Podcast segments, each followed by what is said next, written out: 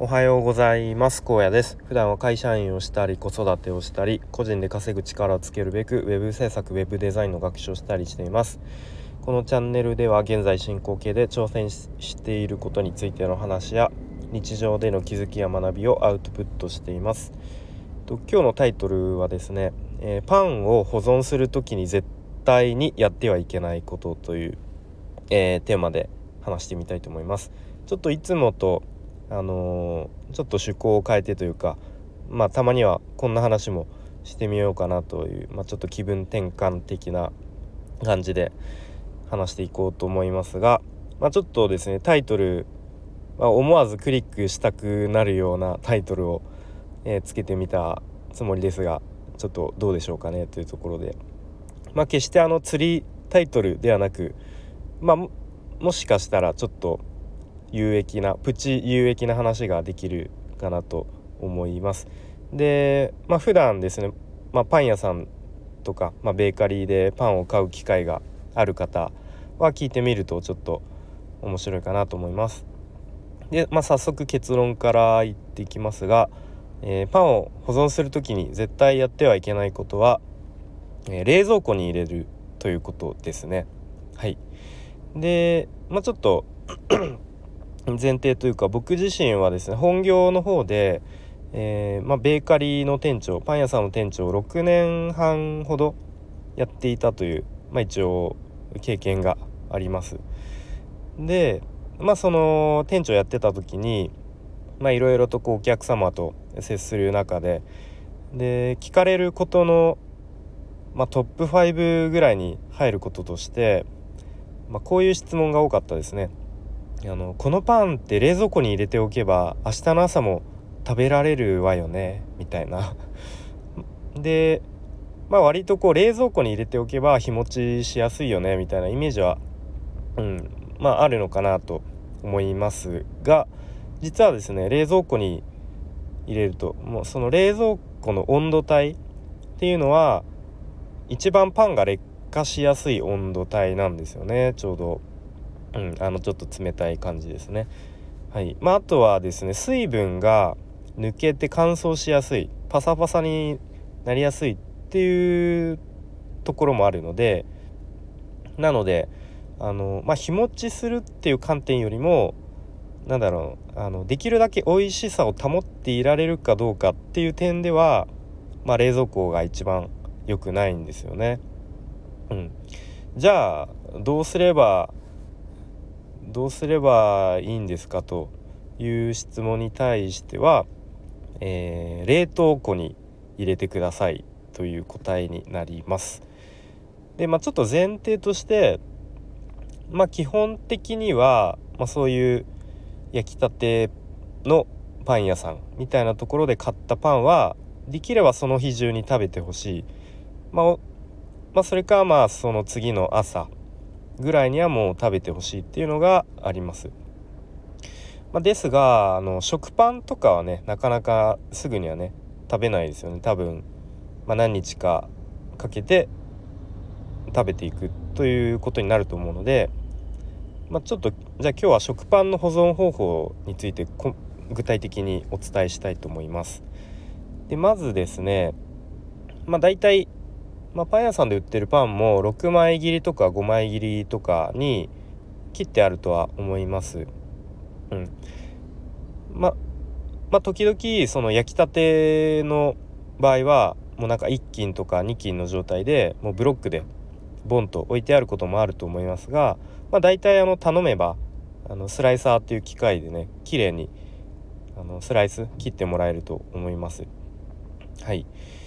でまあ家に、えー、パンを買って持ち帰ってやることとしては、まあ、ポイントとしては密封するっていうことがすごく大事ですね。はいなのでまずは、えー、その6枚切りとか5枚切りのパンを1枚ずつサランラップで包みます。うん、でそして次にさらに、まあ、ジップロック的なものに入れてしっかりこれも密封してで冷凍庫へぶち込んでください。ぶち込 入れてください。はい。これで完璧ですね。で大体2週間程度は、まあ、ある程度品質を保って保存できます。ということになります。はい。でまあ、ちなみに解凍してトーストで温める時は、まあ、水を軽く、まあ、霧吹きしてシュッシュッとやってあげるとややってあげてからトーストすると、まあ、よりこう水分を含んで、まあ、ちょっとこう外はカリカリ中はふんわりみたいな食感に、えー、なるかなと思うので、まあ、是非その辺も試してみてください。でまあもちろん例外もあって、まあ、例えばなんか生クリームをこう使っているパンとか、うんまあ、あとはなんだろう、まあ、生野菜とかを使ってサンドイッチとかまああんまり冷凍しないかなと思うんですけどそういうのはね冷凍せずに、まあ、できるだけ早めに食べるのがベストですね。はい。まあそんな感じで今日はちょっとなんだろう。えっ、ー、とまあ日頃パンを買う人で保存方法意外と冷蔵庫に入れればいいような気もするんですが実は冷蔵庫が一番パンが劣化しやすいのであまり良くないですよという話をしてきました。でまあもうパンに限らずですけれども、まあ、どんどんねこう食品値上がりしているので、まあ、少しでもね買った食品を美味しく食べられるといいかなと思いますね。はい。でまあ割と今日はサクッと本題はここで終わりででちょっと新たな試みをやってみようかなと思うんですけど、えーと、コメントを読んでいくコーナーみたいなまあ他の配信者さんもやってる方いらっしゃいますよね、まあ、そういうのもちょっと、うんまあ、やってみたら面白いかなと思っていてなんか僕自身他の配信者さんのところでコメント読んでもらえるとなんかやっぱ嬉しいんですよね。あなんか自分の名前呼んでもらえてコメント読んでもらえた。でそれに対するうんなんかこう返返信というかコメントであその声であの返事がもらえるとすごくなんか嬉しいなと思うので、うん、あと結構コメント書くのって意外とその内容とか考えるしそのやっぱり小さいコメント欄の中でねちゃんとやっぱあの文章とかなんかちょっとこう書き直したりとかすると思うんですよね。うん、なので、うん、なんかそのコメント欄の中で、まあ、返信はもちろんするんですけど、まあ、こういうふうに声で読み上げるのも読み上げて返事するのもなんかいいかなと思ってちょっとやってみたいと思います。でまあ気まぐれなのでね、まあ、今日だけ今日でいきなり終わるかもしれないし、まあ、しばらくそういうコメント返しみたいなコーナー続けるかもしれません。はいということでちょっと前置きが長くなりましたが、えっと、前回のリモートワークができないと優秀な人材を採用できないというタイトルの回にもらったコメントを読んでいきたいと思います。じゃ今日喉が調子悪くて。はい。でまずですねえー、リュースタイル。リュウさんですね。日本のシニアを元気にということで。ありがとうございます。えっとコメント読み上げます、えー、すごく分かりやすいしその通りだなと思って聞きました、えー、僕も退職時にいろんな職業を見ててリモートワークできるかどうかは すごく大事な要件でしたから。リモートワークできない仕事には就きたくないなと思いながら求人を見てました。大事な視点だと思います。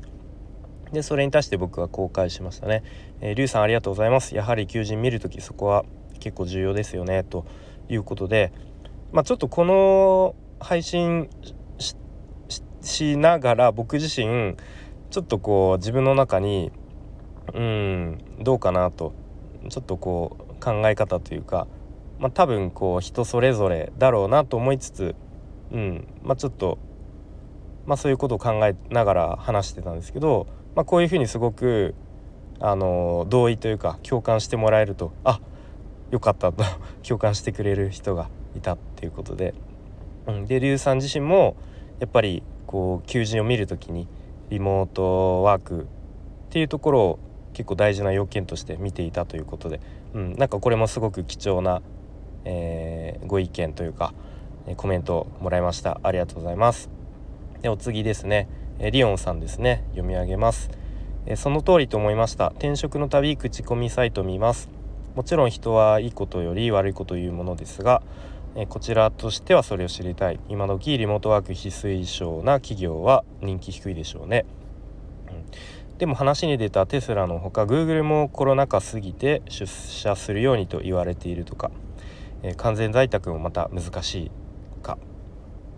でまたコメントが続いて、えー、小屋さんの会社に Zoom の使い方講師として売り込もうかな、えー、オンライン指導1年してたしえー、ICT 支援員で Google for Education を、え、教師にレクチャーしていたので過去こういうのはマジで仕事になるかも笑いっていう感じですね。ありがとうございます、えー、そうですね。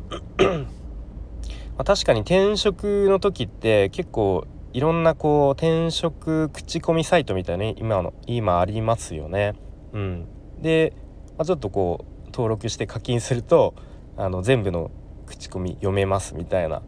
こうそういう仕組みのありますよね。うん、でやっぱりそういうところを見るとそのね退職者の本音とかもいっぱい書かれて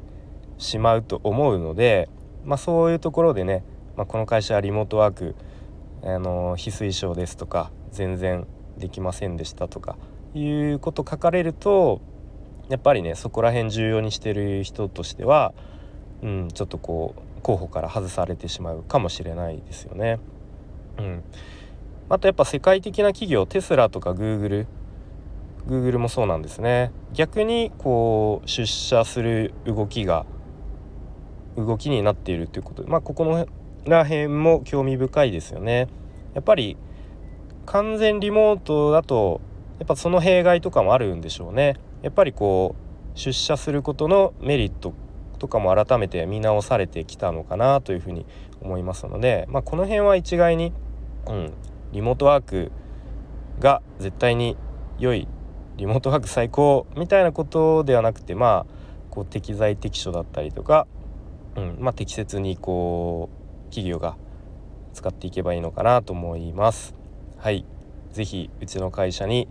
えー、Zoom の使い方講師として来ていただきたいです。はい、ありがとうございました。えー、次最後ですね、えサラダさんですねありがとうございます読み上げます、確かにもうリモートが選択できない職場は優秀な人材の獲得が難しいかもしれないですね。私の会社も大概なリテラシー低い会社ですが、顔文字でちょっと汗汗かいてるやつ、でまだまだ若い人は来てくれるはずというおじさまたちが多い気がする。まるまるまるまるということでありがとうございます。そうですよね。やっぱり、まあ、優秀な人材っていうとちょっとこうくくりがなんか雑かなあ僕自身あの放送の中で言っていたんで、まあ、ちょっと大きすぎるかなと思いつつやっぱりそういうねちょっとこう感度が高いというか、うん、そういうリモートワークができるかどうかっていうところも判断材料として持っていると思うんですよね。なのでその時点でリモートワークやってない会社はやここはもうなしみたいな感じで、えー、なってしまうかもしれないですね。うん、でも多分その会社の中にいる、まあ、いわゆるおじさまたちっていうのはこう外からどう見られてるかっていうのがあんまり意識されていないのかなというちょっと懸念もあったりしますね。はいまあ、この辺はちょっとなかなか意識を変えるのは難しいので、うん、まあちょっと、うん、そうですね難しいですね。はいありがとうございます。ということでえコメント返しをしてみました。またこのコメント返しを続けるかどうかは、え不明なので今日で終わるかもしれません。はい。ということで今日も最後までお聴きいただきありがとうございました。じゃあまたねバイバーイ。